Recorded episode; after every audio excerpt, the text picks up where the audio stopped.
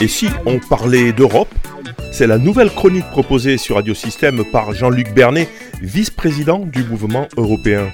Ni moi, il nous informe et donne son avis sur l'actualité de l'Union européenne. Bonjour. Aujourd'hui, nous allons parler de l'Europe et de la Convention d'Istanbul.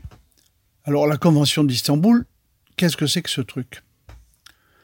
D'abord, rappelons qu'une convention internationale, c'est une forme particulière de traité par lequel les États signataires s'obligent, chacun en ce qui le concerne, à affirmer ou réaffirmer un certain nombre de valeurs morales et à respecter les règles de droit qui sont adoptées ou parfois élaborées sur la base de ces valeurs.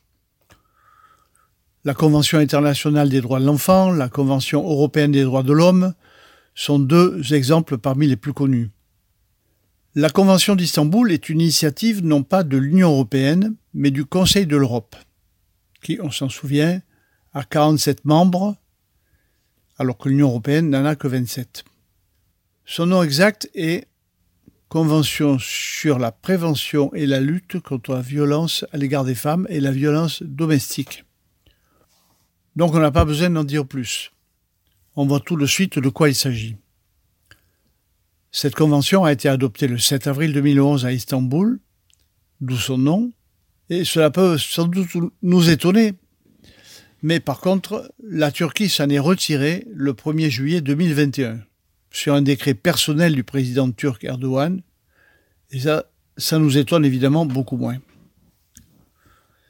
Entrée en vigueur le 1er août 2014, elle a depuis été adoptée par tous les États membres de l'Union européenne. Mais voilà bientôt huit ans qu'on attend que l'Union européenne en tant que telle la signe à son tour, ce qui lui donnerait encore plus de force. Jusqu'à présent, quelques États membres, pourtant signataires eux-mêmes de la Convention, s'opposaient à cette démarche, sous couvert d'un souverainisme qu'on peut dire mal placé.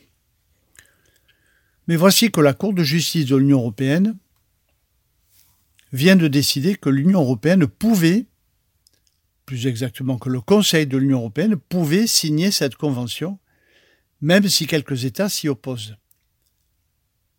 Autrement dit, la signature est possible à la majorité qualifiée et n'a pas besoin de l'unanimité pour cela. C'est un peu technique, n'entrons pas dans les détails. Voici huit ans également, d'ailleurs, que le Parlement européen bataille pour que cette signature ait lieu. Alors disons qu'à l'occasion de la Journée internationale des femmes du 8 mars, ceci est une bonne nouvelle qui ne peut que nous réjouir. Et gageons que le fait que la Suède préside actuellement le Conseil de l'Union européenne n'est pas pour rien dans, dans cette accélération.